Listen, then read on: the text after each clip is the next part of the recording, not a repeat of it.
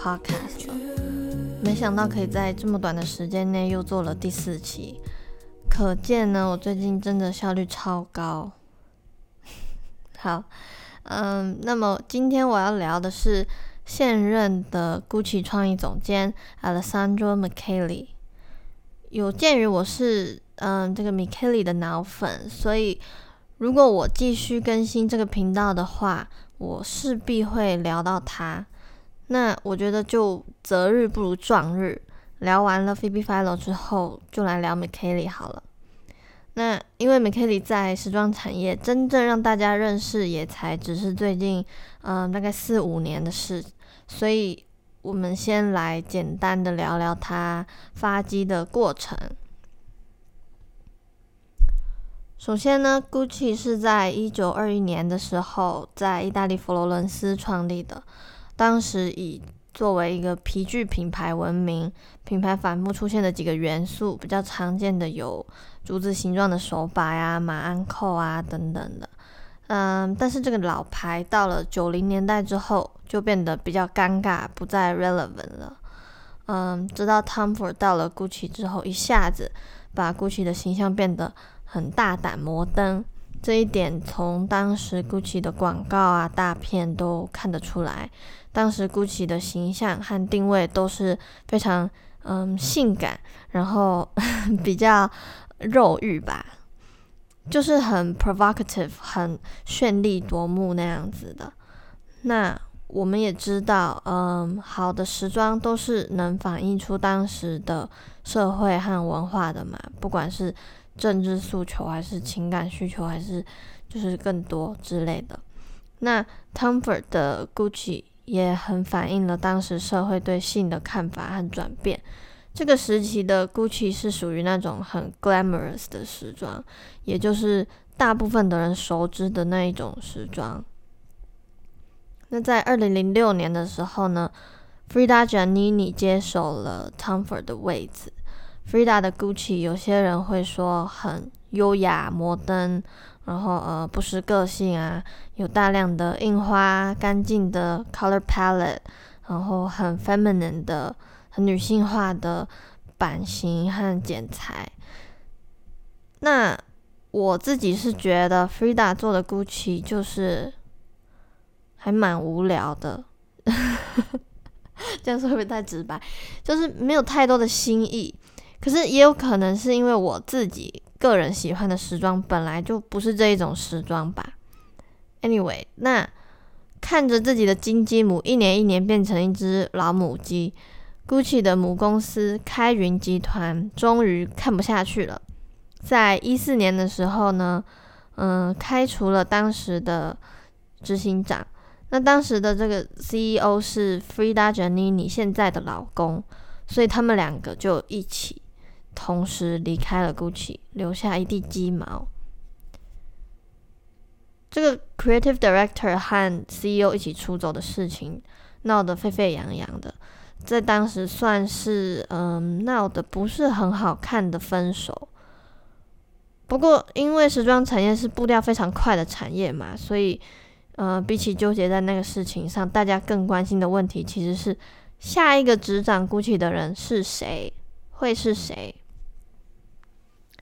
当时众说纷纭，呼声最高的是 Givenchy 的 Ricardo Tisci。不过，其实呼声高不高，跟最后真正的人选其实没什么关系啦。就像 B B Philo 离开 Celine 的时候，大家也都高喊 Jack Moose 一样。嗯，所以当时开云终于呢把新任创意总监的名字公布出来之后，大家都傻了。Alessandro Michele 哪位啊？就是要知道，呃，Michele 工作过的品牌都是意大利品牌。他原先是在 Fendi 做饰品设计，然后在呃零二年的时候被 Tom Ford 挖到 Gucci 的，然后并且开始了他在 Gucci 十几年的职业生涯。在二零零六年的时候，他作为皮件设计总监活跃于 Gucci，然后在二零一一年的时候呢，被 promote 成为了当时创意总监 Frida Giannini 的助理。直到在一四年的九月被 offer 了 Gucci 创意总监的职位之前 m i k e l i 都是一个名不见经传的小人物。总之，不管怎么样，他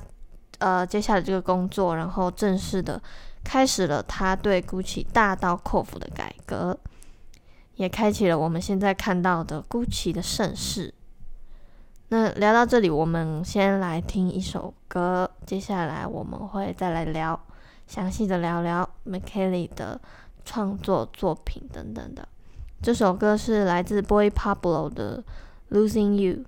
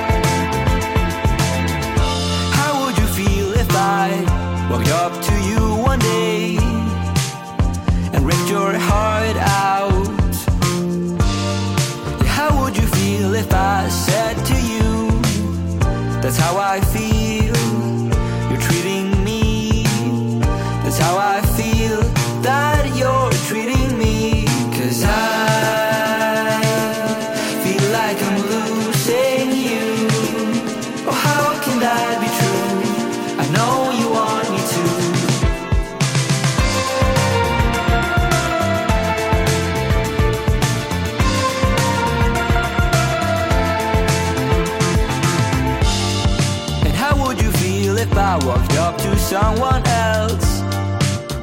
and rip their heart out. How would you feel if I said to you, That's how I feel?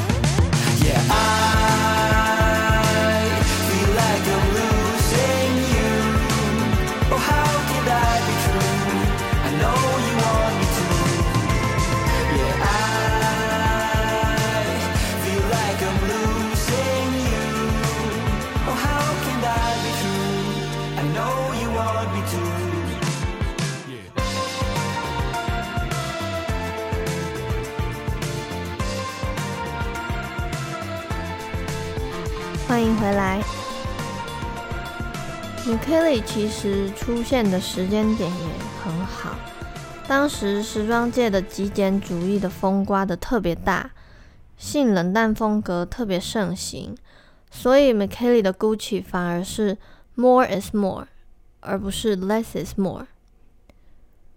但是这个极繁主义的苗头不是一开始就很明显。就刚刚有提到，因为前一个创意总监走的非常临时，所以当时其实好像是快要到男装系列的发布时间，所以说留给 m c k a y 的时间其实很短，那就等于是嗯比较少时间可以让他发挥，加上嗯第一个系列通常设计师会慢慢的呃 transition 过去，不会一开始就。做一个很惊世骇俗，当然这种个例也是有，例如，嗯，Edison 在 Celine，嗯，但是呃 m c k e l l y 他是其实是先从 Frida 当时停下的地方开始着手，从那里开始做 transition 的，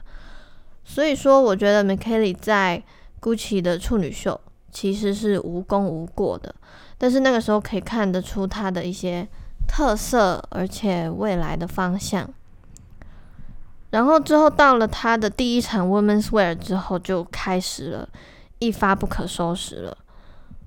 嗯，惊艳了很多人，然后也就是打脸了那些最初看不好他的人。m c k e l l y 几乎是从任何领域都可以找到灵感，就是说他每一季的 inspiration 都来自不同的领域。嗯，有哲学、希腊神话。电影历史也有不同国家的 pop culture，就是都不在此限，就是几乎什么它都可以被 inspire。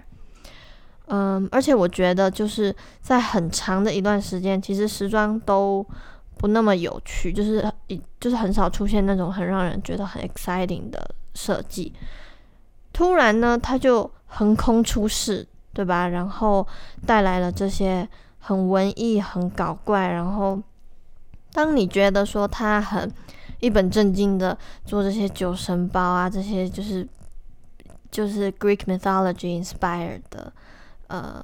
的东西的时候，他突然就又把米老鼠和唐老鸭放到那些很中国风的 prints 里面去了。那当你觉得他要走文艺复兴式的浪漫，做那个 Blind for Love 系列的时候，一转头他突然又去拍了一个像。美国七零年代的科幻片致敬的那种时装大片，就是呃让模特全部涂成绿绿的，像外星人一样，然后或者是提着很大的 Gucci 的行李箱去搭上优服什么的这些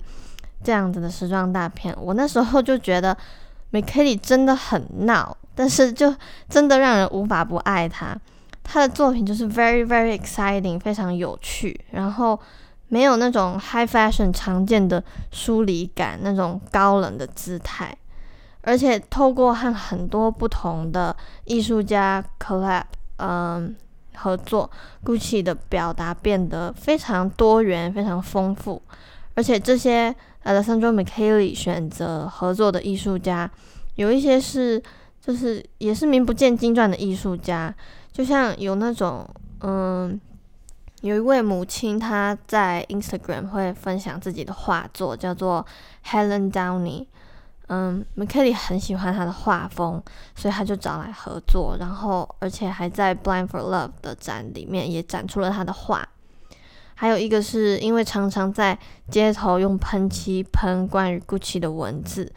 然后本来被 Gucci 因为这样被 Gucci 列入了黑名单的街头艺术家 m c k e l l y 也去找他合作。才有了那时候吸引了一大票喜欢呃街头时尚的系列，那个 Gucci Ghost 这个系列，嗯，就是我会觉得，我会更觉得 m c k e l l y 是像是在创造自己的这个 Gucci Universe，这个像宇宙一样，在他的时装体系里面是有一个完整的世界观的这个宇宙观，我觉得。上一个让我有这样想法的是 Margiela，但是 Gucci 的呃 m c k e l l y 的 Gucci 又跟 Margiela 很不一样，嗯，可以说是自成一派的，就是没有办法被复被复制。当时 m c k e l l y 把 Gucci 最经典的那个 loafer，就是乐福鞋吗？那种平底的皮鞋，把它变成了就是。拖鞋就是 我们现在熟知的 Princetown Slippers，本来很比较无趣、单一，甚至你可以说有点过时的乐福鞋，被 m c k e l l y 加上各种的 embroidery，有各种印花呀、刺绣啊，然后还有加上毛，做成毛毛的，变成冬天也可以穿的那种拖鞋。而且它那个带毛的 Princetown 那个拖鞋，冬天是真的可以穿，不是就是好看而已。就真的可以保暖，会保暖的。嗯，还有很多大大小小的改变。嗯，不管是从包包到鞋子，到各种戒指、项链，甚至是皮带，就本来 Gucci 的皮带就是很很夜店风嘛。那 m c k e l l y 来了之后，就是 Gucci 开始美的，又文艺又古怪。嗯。他把时装、男装和女装在时装中合并在一起走秀，然后而且模糊了男装和女装的界限，注入他独特的审美到这个他工作了十二年的品牌。m c k e l l y 对这个死气沉沉的老牌重新进行了品牌定位和定调，从 logo 字体、吊牌、购物袋、橱窗摆设，全部换上 m c k e l l y 的美学。那有人就会 argue 说，呃，这根本就不是 Gucci 啦。我其实我其实想说。m c k e l l y 的 Gucci 怎么就不是 Gucci 了呢？记得我刚刚说 Gucci 是在佛罗伦斯创立的品牌吗？作为一个在佛罗伦斯这样一个有浓厚的文化艺术底蕴的城市诞生的品牌 m c k e l l y 的作品水准绝对是对得起 Gucci 的 legacy，对得起 Gucci 的呃这个 heritage 的。m c k e l l y 的作品是带有很深厚的艺术底蕴的。而且很多时候他会去 cross over，就是会去带入很多不同领域的概念到他的时装里，并且每一个 collection 都是有迹可循的。例如，他一八年秋冬的时候就有探究 cyborg 这个概念，包括让模特戴着假人头上台等等，还有一七年的时装炼金术系列和。一九年的度假系列，在法国的一个墓园那一次，那一个 collection 的大片就致敬了六零年代法国的一次学运。就是我相信写秀萍的时装撰稿人，每一次要写 m c k e l l y 的系列，绝对是要做大量的 research、大量的功课，才能去解开 m c k e l l y 每一季的这些 reference，非常让人玩味。他能在做到这些。产出这么多，就是艺术密度如此之高的作品，同时又保留了 GUCCI 的意大利血统、意式风情，我是真的非常非常崇拜他的。他的时装比那些抄袭已经不在时装界的设计师的那些品牌，就是，嗯，我觉得这才是当今的时装界需要的时装，这才是真的时装的精神。离经叛道，大胆创新，从来没有停止过革新。他每一次的手法、表现方式，不论是设计方面也好，还是视觉方面，还是商业方面 m c k e l l y 的 Gucci 在我看来都是做到极致的。那在这里，我还想提一下 Gucci 一八年的度假系列。那个 collection 的大片叫做《Roman Rhapsody》罗马狂想曲，找来了一些一般的罗马市民。其中一个抓住我的注意力的是一位留着包脖头的中国大妈，她是罗马一家中国餐厅的老板娘。m c k e l l y 常常去她的餐厅吃饭，有一次还带李宇春一起去，然后一起拍了照。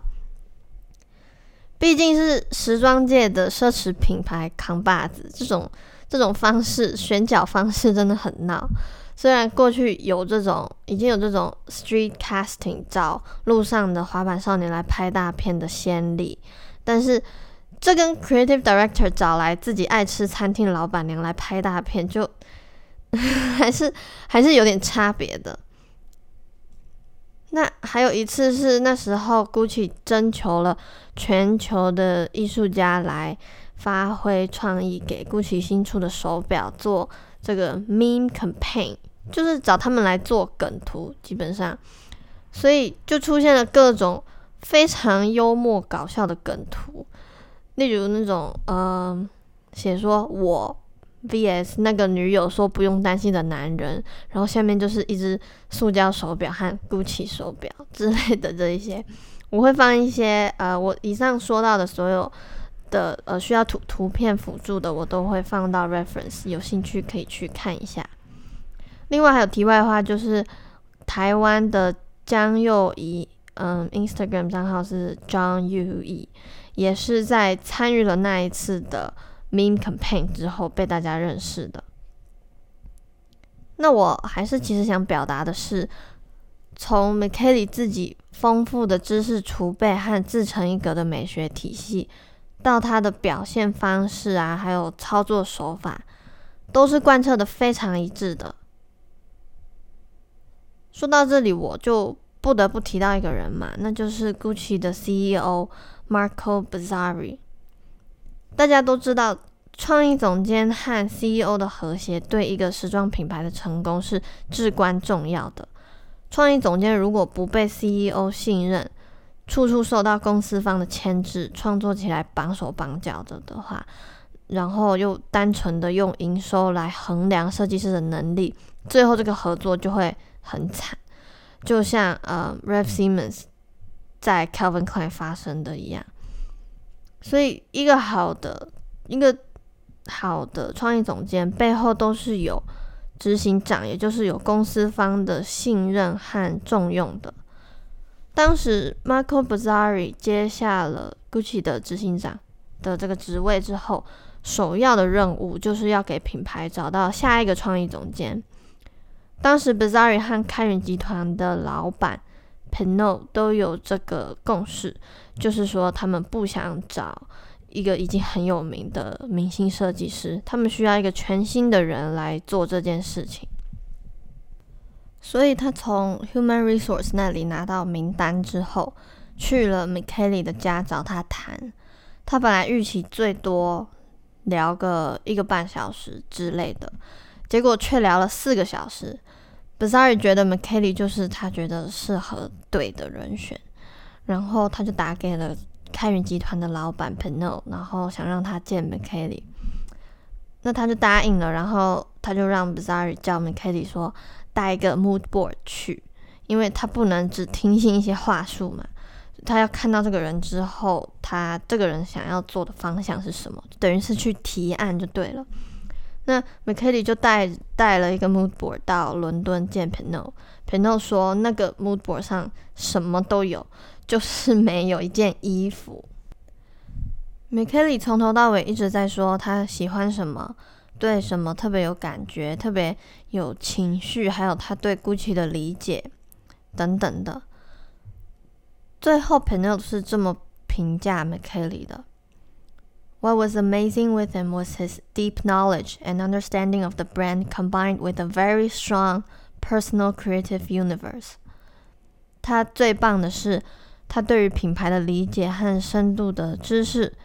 总合起来，是一个非常强大并且嗯个人的创意宇宙。 所以，McKayley 不仅得到了这个工作，也有了执行长的支持和信任。不管是接受访问还是拿奖的时候，例如伦敦的英国时装奖颁奖典礼，每年都会颁年度设计师，还有就是一个奖叫做 Business Leader 商业领袖奖。Bazaar 也是连续两三年都拿了 Business Leader 这个奖。而且我去参加了那个颁奖典礼，我坐在很高的看台上，我看到他本人真的超级高，我觉得应该有一百九吧。上台拿奖的时候和接受访问的时候 m c k e l y 都会提到 b a z a r i 作为执行长给他的信任，还有让他有创作上的自由和他的团队等等的。最后，最后我想说的是。M c k e l l y 作为一个时尚界一线品牌的创意总监，他是有做到他的社会责任的。不管是他和 CEO 决定要抵制皮草，让 Gucci 成为一个 fur free 的品牌，还是在最近的2020度假系列发布的一条绣有子宫的洋装，嗯，呼应了最近美国对于堕胎法的修改、声援并且支持堕胎合法化。都可以看得出来 m c k e l y 做了很多的决策和表达，都不是为了商业操作、蹭热度、带流量，也不是因为政治正确，而是他就是去做体现了他的价值和他的价值观和道德观的表达。这一点，我觉得在当今的时装产业是很可贵的，也很值得尊敬的。总之，我其实想说的是，我就是 Michele 的迷妹啦。嗯，这一期就到这里结束吧。希望大家也跟我一样喜欢 Michele。最后这首歌一样是来自 Boy Pablo 的 Feeling Lonely。我们下期见。